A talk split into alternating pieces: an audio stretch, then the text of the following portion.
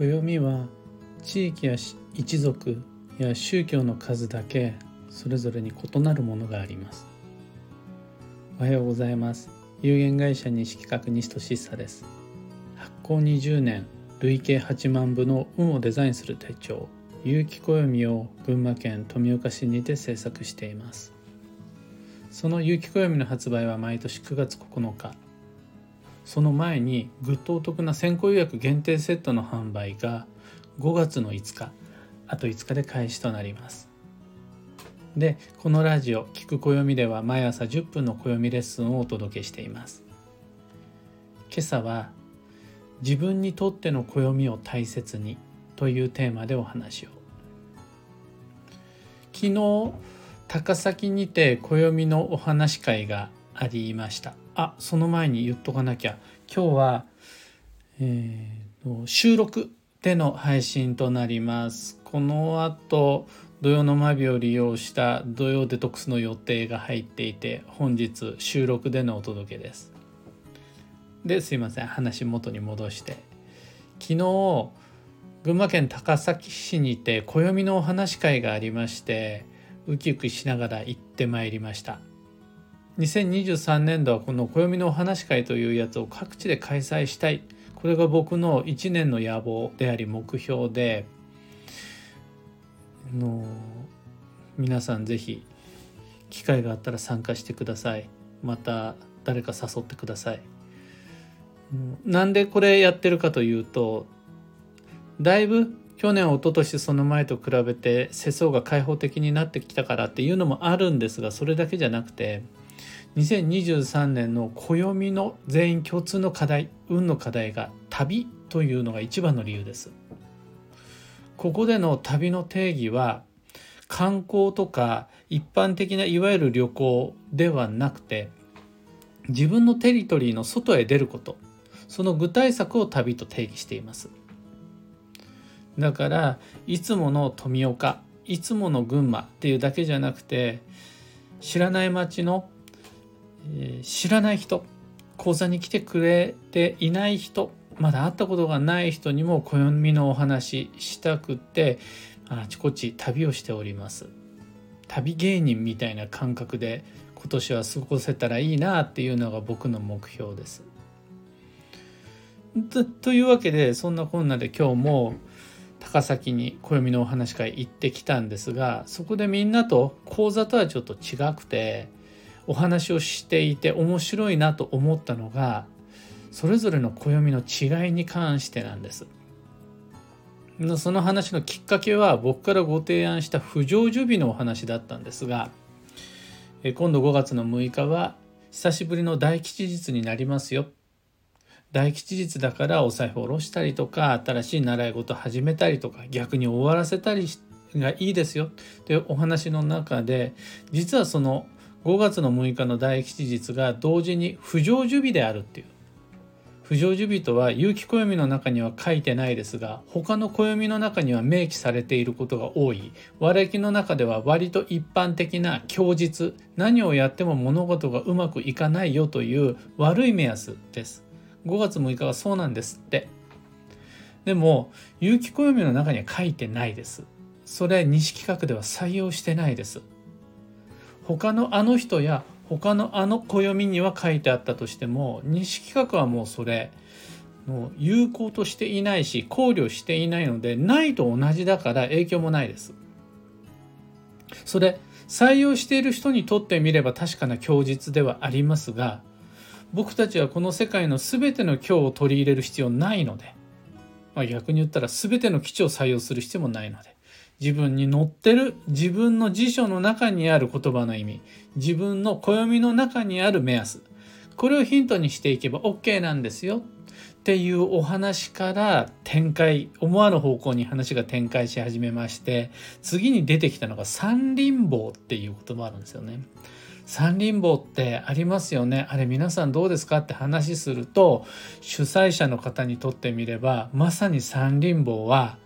何もやっちゃいけない。おとなしくしていなくちゃならない、まあ、供述というよりは戒めの日なんですって。特に建築系においては三輪棒あんまりよく思われていないです。領土なり3県が滅んでしまうほどその日のこと始めや何かしらのイベントは良くないよって言うんです。だから中にはそのお誕生日会であるとか何かしらの、えー、冠婚葬祭なんかの行事も三輪棒は良くないという考え方あるそうです。であるよねそういうのって、ま、盛り上がった反面実は逆で三の輪っかの宝と書いて三輪法っていうのもあるんですよ。三輪棒の日を三輪法と書き換えて逆にめっちゃ縁起がいいですよって考えてる地域もあるんです。これどっちが本当かっていう話です。さらにはそこから実はお彼岸っていう話もあってお彼岸は安定的な吉日というのが有機暦の上での解釈なんですが我が家においてはその方はね我が地域我が県我が市においてはじゃなくて私の家ではおばあちゃんが特にお彼岸中はなんか催し物良くないよっていう話なんですってだから我が家においてはお彼岸っておとなしくしている日1週間になると有機暦は逆なんですよお彼岸は土曜の逆で季節の流れが世の中の引用バランスが安定する基地習慣ですよってご紹介してます。でもそうじゃない考え方の方もいらっしゃると。でお盆もそうですね。東京においては1ヶ月早い。7月がお盆っていうところもあれば群馬では一般的にお盆は8月です。でも東京の中でも7月と8月で地域が分かれるところがあってどっちなんだっていうお話です。で皆さんに断言したのが優先すべきは有機暦ではないっていうお話です。有機暦に掲載された一般的な標準ではなくまたその他の暦に書いてある明確な一つの基準ではなくて地域性とか一族の家訓伝統また信仰上の戒律行事こっちの方が優先です。他のみんなではなくその地域に含まれる自分その一族に含まれる自分そこでのルールや共通認識こそが何より大切な自分独自の暦になります。だから私が三輪法を信じているかどうか私にとっては三輪法の方がいいやじゃなくてその地域において三輪法が供実になってるんであるならばそこの範囲内で暮らしてる間は三輪法を意識した方がいいです。私にとっては大したことないんだけれど我が家において不成就日が供実になってるんだったらそれをちゃんと自分の暦として採用した方がいいです。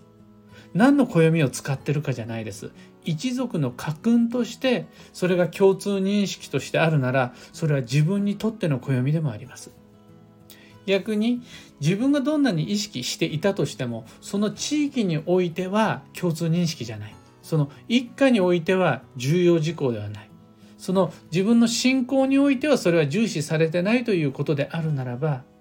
神経質にこだわりすぎるのは逆に運を乱してしまうので一回暦閉じましょうっていうお話になります。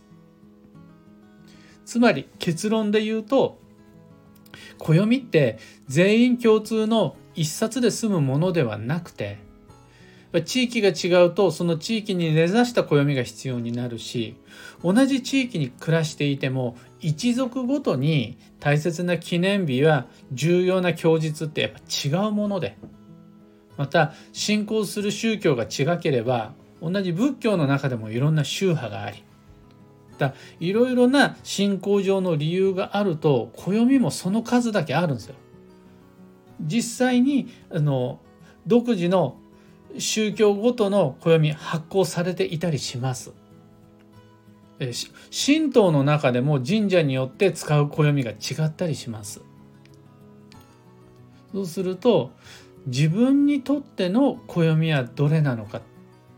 大切にすべきはみんなが使ってる暦ではなく自分にとっての暦を大切にしましょうというのが今回の結論になります。そういう地域性の違いみたいなものがよく分かった日になったのが今回のお話会でした。ちなみにあのこの暦のお話し会今回高崎でやったんですが他でも今後どんどんどんどんできたら広外に出ていきたいと思っていまして現在確定している暦のお話し会は2023年6月の22日木曜日16時に仙台だ2023年7月11日火曜日10時30分から船橋。この2箇所はぜひやりたいと思っています。もちろん参加費無料です。ただあのお茶代はお願いしますっていう感じです。詳細とお申し込み窓口は土曜が明けたら各 SNS にてしっかりと明記してお知らせしたいと思います。もう少しお待ちください。今朝のお話はそんなところです。一つ告知にお付き合いください。冒頭ちらっとお話ししましたが2023年5月の5日から有機暦先行予約限定セットの販売が始まります。特に5月の6日その発売日の翌日は久しぶりの大吉日でとても縁起の良い日なので吉日狙いの注文でいうのされる方にはおすすめです。5月6日。先行予約のセットは9月9日以降の一般販売と比べてかなり安いです。お得です。値上げ前の定定価よりも値上げ前の価格で販売するのに合わせてさらに送料と消費税も弊社負担となります。だいぶ安いです。この機会自信を持ってお勧めできますのでぜひご利用ください5月の5日からスタートですでもおすすめなのは5月の6日の大吉日のご注文です先行予約限定セットの販売窓口は5月5日になったらウェブショップに開設します。もうしばらくお待ちください。あと、業務連絡が一つ。有機暦のオンラインサロンである運をデザインする暦ラボにて、ドリームジャンボ宝くじを利用した宝くじミッション発令いたしました。宝くじミッションとは、宝くじを利用して金運を爆上げしよう。あの通常の額とは異なる3億とか5億とかっていう宝くじを利用して金運を爆上げしようっていう恒例の取り組みなんですがそれやっぱ購入の吉日吉日が結構重要でラボの Slack の方に購入の吉日を全て掲載してあります。ラボメンの方はお時間のある時にご確認ください。以上業務連絡でした。さて今日という一日は2023年4月30日日曜日昨日に引き続きマビです春の土曜残り6日となりますまあ、引き続きまだしばらくは不安定な季節の変わり目が続くので対話は相手との違いを確認するためにしましょう。大切なことはいつもよりも速度を落として進めましょう。また交通安全は他の何より優先していきましょう。この3つ改めて再認識を。今日の幸運のレシピはカニ玉。これは赤い甲殻類かける卵。この組み合わせが基地です。だからカニじゃなくてもエビでもいいです。あの卵入りのエビチリとか。あとはカニチャーハンエビチャーハン。なんかもおすすめです。今日のキーワードは加減適度に整える。その心は完成前ゴール前到着前最後の仕上げ。このタイミングで気を抜くのが注意ですそこで気抜いちゃうとミスが出ます最後な細かな最後の細かな微調整こそ真剣に参りましょうそのスタート時点でのもしくはスタート前の準備の段階ではあんまり真剣に神経質になる必要はなしです。それ全く問題ないです。そこはざっくり計算とか気楽行動でもたあの運に悪影響なし。問題なのはやっぱ最後の仕上げの時です。以上迷った時の目安としてご参考までに。ところで毎朝スタンド FM から配信しているこのラジオは Spotify、Amazon Music、YouTube、Audible などでもご聴取いただけます。普段使いのアプリの中でフォロー、チャンネル登録していただけると嬉しいです。